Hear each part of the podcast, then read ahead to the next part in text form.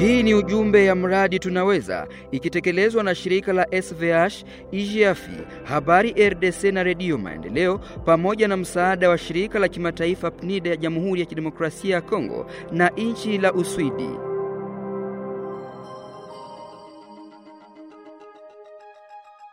Wapendwa wasikilizaji, tunawasalimu na kuwakaribisha katika kipindi Tunaweza. Kipindi Tunaweza ni kipindi kinachoandaliwa na Redio Maendeleo kupitia msaada wa kipesa wa PNID. Kinatangazwa pia kwenye redio shirika, Redio Ngoma ya Amani RNA Fizi, Redio Kivu ya mjini Baraka, Redio Muungano ya Fizi Centre na Redio Tuungane ya Minembwe.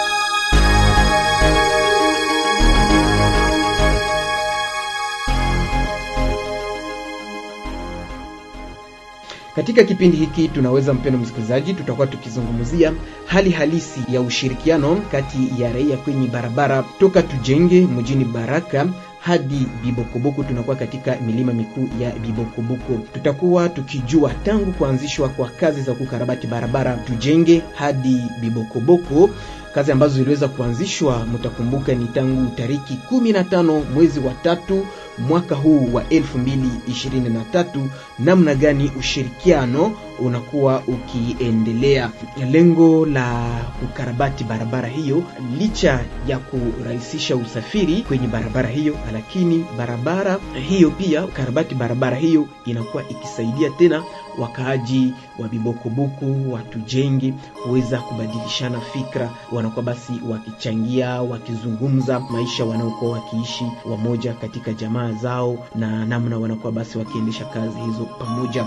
Wanaokuwa wakiendesha kazi hiyo ni Wabembe, Wafuliru, Wanyamulenge, Banyindu, Bashi na kadhalika. Kabila zote kuendesha kazi pamoja inakuwa ikisaidia kubadilishana fikra zaidi, na kazi zinatekelezwa na IGF kupitia msaada wa kipesa wa PNID. Yote ni katika mradi eh, ni mradi unaokuwa ukitekelezwa na IGF, SVH, Habari RDC na Redio Maendeleo kupitia msaada wa kipesa wa PNID. Tuliweza kujielekeza mahali hapo.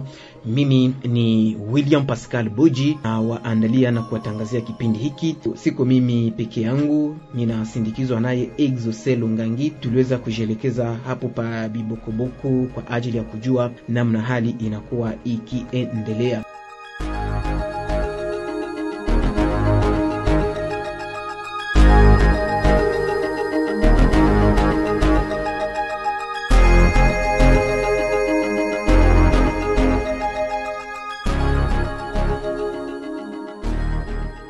Kwa hiyo mpendo msikilizaji, tuliweza ujiana na wasafiri, wachuruzi, pia watembeza pikipiki, hasa na walimaji ambao wanakuwa wakiendesha kazi zao kwenye barabara hiyo ya Bibokoboko hadi Baraka. Tunawakaribisha basi kwa usikilivu mwema wa kipindi Tunaweza. Purchase your tracks today.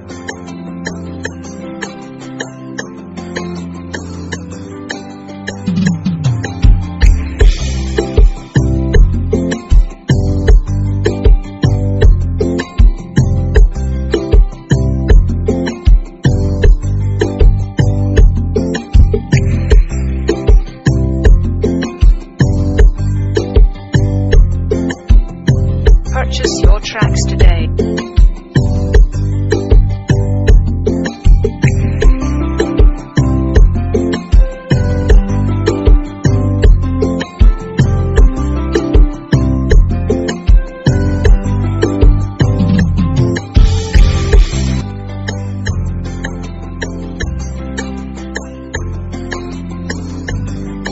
Kama vile tuliweza kuwajulisha hapo mbeleni, wapendwa wasikilizaji, kwenye barabara hii tulionana naye mama Mamicho Shaona pamoja naye Bi Apolina Nyasa, wote ni wachuuzi wa Baraka, lakini tuliweza kutanana nao kwenye barabara inayoelekea Bibokoboko. Hawa waliweza kujulisha ya kuwa ni wachuuzi wa makaa, pia wachuuzi wa bisaila. Bisaila yani mjini Bukavu, bisaila inaitwa bisamunyo. Waliojiana na mwenzangu Exoselo Ngangi, tuweze basi kusikiliza mazungumzo yao.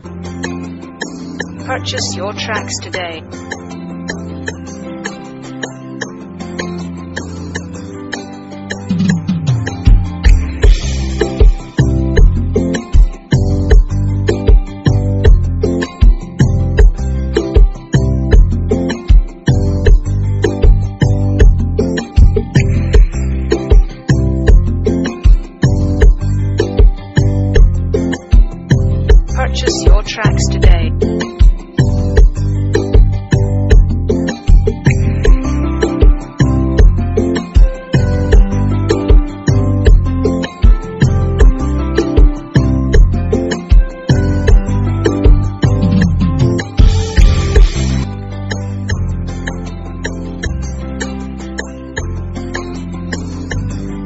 Mama, jambo, unaweza kujitambulisha mbele ya vyombo vya habari? Jambo sana baba, naitwa kwa jina la Mamichu Shaona. Mimi ni mkaaji wa Pabaraka. Asante sana. Tuambie vipi kuhusiana na barabara ye ambayo inaanza Mongemonge mpaka Bibokoboko, watu wanaanza pitia kwenye barabara hiyo? Ndiyo, tunashukuru hii muradi yenye ilikuya, batu banakuwa wanapanda selo mie nanza panda kurangua bunga, tunakuwa naona mamuvuma ya mingi mbarabara, batu banakuwa wanapita kabisa na, na bei gisi ilikuwa mbele na hivi, tunashukuru Mungu sana. Ndio, tuambie baadhi ya vitu eza visa ambavyo unatoa Bibokoboko unavileta hapa uh, mjini Baraka. Mi napanda kule kurangua vunga na makala. Na sijui wito wako kwa shirika la PNID na vile vile government ya Kongo. Mimi nawashukuru sana shirika PNID kuleta hii muradi mbarabara. Ya kwanza inaunganisha makabila kule, tuko natoka hapa tundarangua mavunga kule, tunakutana makabila mbalimbali, wanaturangurisha biashara na tunapita barabara, tushakuwa huru kabisa. Mungu awasaidie. Na mama, tukiongelea swala la amani, vipi watu ambao wanatoka Baraka kwenda Bibokoboko, watu wa Bibokoboko kweli wanawapokea vizuri? Ndiyo, wanatupokea mzuri sana tena sana, yaani kule hakuna hata unyanyasaji hata moya. Na kwa kununua vizaa hakuna ubaguzi. Hapana, yaani kule ko kabila zote, Bafuleru, Bavira, Barundi, yani Babembe, yani sie wote tuko tu bien. Yani tunashukuru Mungu kwa shirika ya PNID kwa kutuunganisha vrema. Ndiyo mama, kwa mtazamo wako hakuna ubaguzi wa kuzishana vizaa? Hakuna ubaguzi, yote iko tu sawa. Kwanza kwako hivi kweli, mbembe anaweza akanunulia aiza kununua chakula kutoka kwa Mnyamurenge? E, viko banauza mwembe anauza vitu na Mfulero hivyo hivyo na Mushi, niseme tu kabila yote viko banauza tu bien.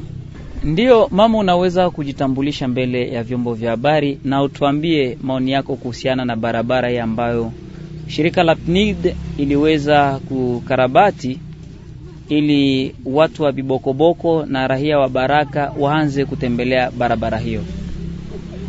Mie bananiita Apolina Nyasa, niko naikala Monge Monge, naendaga Ibokoboko, narudia barabara iko tu sawa. Asante sana Sa, lakini mama, wewe unatembelea usafiri gani ili kufika vibokoboko? Mie natembelea kumoto, napanda nashuka, sioni hata kitu chochote, niko naona tu kuko sawa. Tukiangalia gisi barabara ilikuwa hapo zamani na hivi, wewe unaona barabara ni inakuwa afadhali wala inaendelea kuwa mbaya? barabara iko sawa, kajo bikuwa navunja majiwe yote banatosha. Barabara iko tu bien, magari napita, mamoto napita ukiafanya hata kimwa kitu wala hata kisida. Asante sana mama, tunashukuru sana. Sawa, na mimi nashukuru. Asante sana Exose Longangi kwa mazungumzo hayo, naye Mamicho Shaona, naye Apolina Nyasa, wanaokuwa wachuuzi wanakuwa wakinunua vizaa vyao vizaa vyao eneo za Bibokoboko. Mpendwa msikilizaji, tuliweza kuhojiana na walimaji. Mlimaji ambao tuliweza kuhojiana naye, mpendwa msikilizaji, ni bwana Ilembo Asende. Yeye ni mlimaji, anatoka asubuhi mapema na kujielekeza eneo za Bibokoboko, mahali ambako anakuwa akiendesha kazi zake pamoja na Wanyamulenge pamoja na Wanyindu, na anakuwa akisifu kazi ambazo watumishi hawa wa IGF wanakuwa wakiendesha, na hasa zaidi mazungumzo ambao anakuwa akiona, hasa zaidi akipita, anaona wanakuwa wakizungumza vizuri, wanakuwa wakicheka, wanakuwa wakati wa mapumziko wanatumia chakula pamoja, na hii inakuwa ikimfurahisha. Tumsikilize basi bwana Ilembo Asendi akiojana naye Exo Selungangi. Sasa kwa hiyo muradi wenye unasema ya PNID, tunashukuru kwa gisi tulikuwa mbele mbele, barabara kwanza ilikuwa naharibika, hatukuwa tunapanda kule yulu, lakini kwa sasa hivi tushaanza kupanda kule yulu. Kama mimi niko mlimai, yaani tunaenda kutanana kule na wenzetu. Na kuhusu hali ya kiusalama, vipi? Unaona kuna usalama aiza usalama ni mdogo? Kusema hali ya usalama, usalama ni nzuri juu hakuna trakaseri mule munjia kwetu napanda. Na sijui wito wako kwa guvernema ya Kongo aiza kwa shirika ambalo linaendesha mradi huu? Tunashukuru kwa hii shirika la PNIDE kwa kuturashishia nani barabara hii, wakati mbele, yani tulikuwa tunapanda kwa matatizo sana. Kuhusu serikali yetu hii fogisi balipokea hii shirika ya PNIDE, tunashukuru sana kwa gisi inatutilia hiyo barabara, tukwapanda na makinga mamoto, tunaenda rangua vya kurangua sisi, sisi wanani walimai tunaenda lima vizuri sana. Ndugu, tunakushukuru sana. Aksanti sana bwana Ilembo Asende kwa maoni hayo ya kwako. Purchase your tracks today.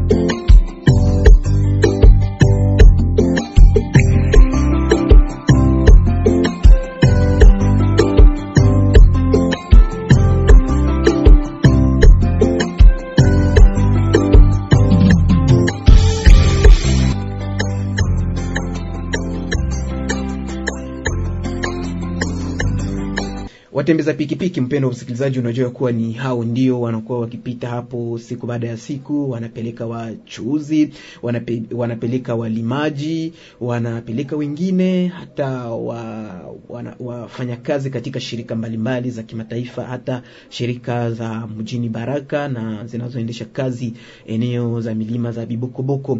Hawa watembeza pikipiki kwa kweli wanakuwa wakishukuru shirika la PNID kuona PNID iliweza kutoa pesa zake kwa ajili ya kutafuta amani, ushirikiano, umoja kati ya kabila zote zinazoishi eneo za Fizi. Watembeza pikipiki hawa ndio wanakuwa basi wakijulisha ya kuwa hata wanakuwa wakiona pikipiki zao hazibomoki tena, wanakuwa wakiona pikipiki zao u, u, hapo mbeleni walikuwa wakitembea labda mara moja kwa siku, ila wanakuwa wakifikisha wachuuzi, wanarudi tena, wanafikisha wengine, wanarudi, na hiyo inakuwa shwari. Hawa watembeza pikipiki nao tuweze kuwasikiliza. Ndugu, wewe ni mtembeza pikipiki na nina nikiangalia vizuri kazi zako unaziendesha Bibokoboko na mji wa Baraka. Tuambie bei ikoje, na kwa sasa kwa mtazamo wako barabara inakuwa kwenye hatua gani? Ndiyo, mm, kweli mimi ni mtembeza pikipiki. Kuhali tulikuwa nayo kutembeza zamani, kwa leo hivi tunakuwa shwari kabisa. Mbele tulikuwa tunabebea mutu ma 30 mile lakini kwa leo tunashimamia 15 mile. Barabara iko shwari kabisa. Na licha ya barabara kuwa nzuri, hali ya kiusalama, nyinyi watembeza pikipiki inakuwaje? Kwa hali ya usalama kabisa, tunaanza tembea mzuri, hakuna unyanyanyasi tena munjia. Na hivi kwako, barabara yenyewe wanaitengeneza kwa mtindo gani? Wanavunja majiwe aiza wana tuambie ikoje? Ndiyo wanavunja majiwe na kuplanire mzuri mamfereji mai kupasula, ndo vile mtangazaji. Na kwa shirika la PNID unasema nini? E, kweli tunapiga shukurani sana sisi wa motare kwa, kwa hii shirika yenye ilikuya kututengenezea barabara. Asante. Na, na tukiangalia unaweza ukaondoka hapa na bibokoboko mara ngapi kwa siku? Hivi kwa leo, zamani tulikuwa tunaondoka turu moya kufatana na barabara, lakini kwa leo tunapiga trois courses na tunarudia. Asante sana. Okay.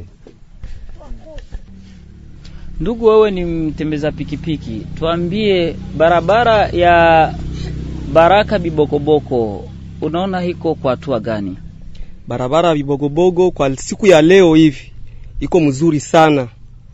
Bale batravaere benye biko banatengeneza ile barabara na hii shirika yenye libatia pale, tunaishukuru zaidi tena zaidi, iendelee na hiyo nguvu kabisa.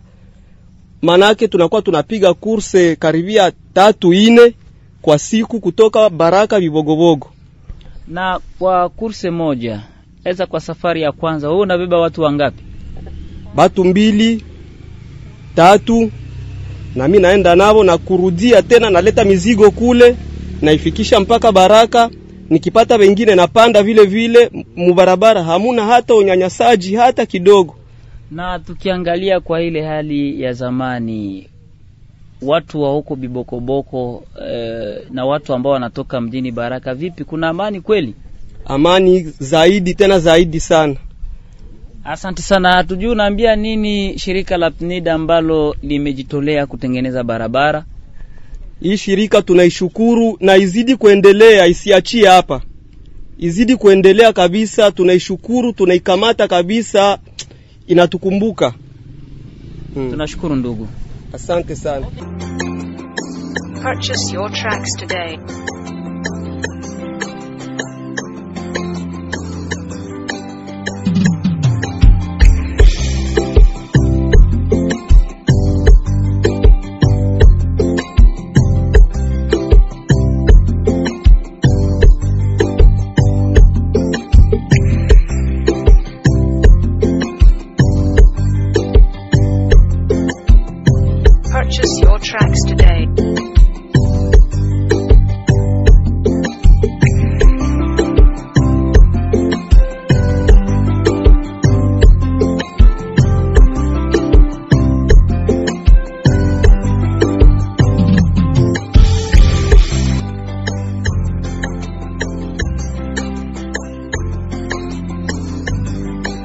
Mpendwa msikilizaji, ni hapo ndipo tunaweka nukta kwa kipindi tunaweza kwa siku ya leo. Katika kipindi tunaweza kama vile tuliweza kuwajulisha, tuliweza kuhojiana na wachuruzi wa bidhaa fulani fulani wa eneo za Baraka na Bibokoboko. Tuliweza kujiana pia na walimaji, tuliojiana pia na watembeza pikipiki. Ni furaha kubwa kuona tuliweza kuwatolea kipindi hiki, wapenda wasikilizaji. Kipindi hiki ni tunaweza. Kipindi tunaweza kinaandaliwa na kutangazwa na Redio Maendeleo kupitia redio shirika Ngoma ya Amani RNA Fizi, Redio Kivu na Redio Muungano ya Fizi Centre na Redio Tuungane ya Minembwe. Kipindi hiki kiliweza kuandaliwa nami William Pascal Buji na kusindikizwa naye Exose Longangi. Tunashukuru nyote wapenda wasikilizaji ambao muliweza kutukopa sikio juu ya kuwa lengo la kipindi hiki ni kurudisha ushirikiano, mazungumzo, amani, hasa zaidi halisi kati ya Wanyamulenge, Banyindu, Bafuliro na kabila zingine zote zinazoishi eneo za Baraka, kwani ni amani ndiyo inaleta maendeleo. Hakuna siku nchi inaweza ikaendelee bila amani. Na hiyo ushirikiano kati ya watu wote wanaoishi mahali pamoja. Tukutanane basi katika kipindi kingine, tunaweza kwa majaliwa ya Mwenyezi Mungu.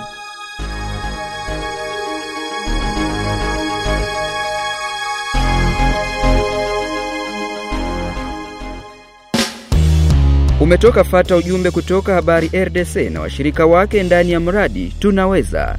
Tunaweza pamoja kwa ushirikiano ya kijamii.